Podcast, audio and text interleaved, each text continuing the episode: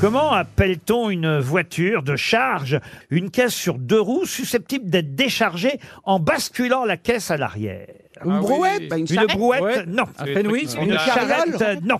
Un tombereau. Bravo. Excellente réponse de Jean-Marie Bigard. Yes Bravo Jean-Marie. Bravo Jean-Marie.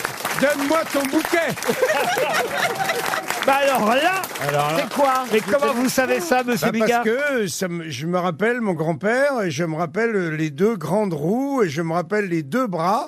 Et effectivement, on s'amusait. Mon grand-père, il détachait les deux bras, le tombereau se mettait en arrière et on dévalait dans l'herbe. Excellente réponse de Jean-Marie Merci, Bigard. merci, la France, merci.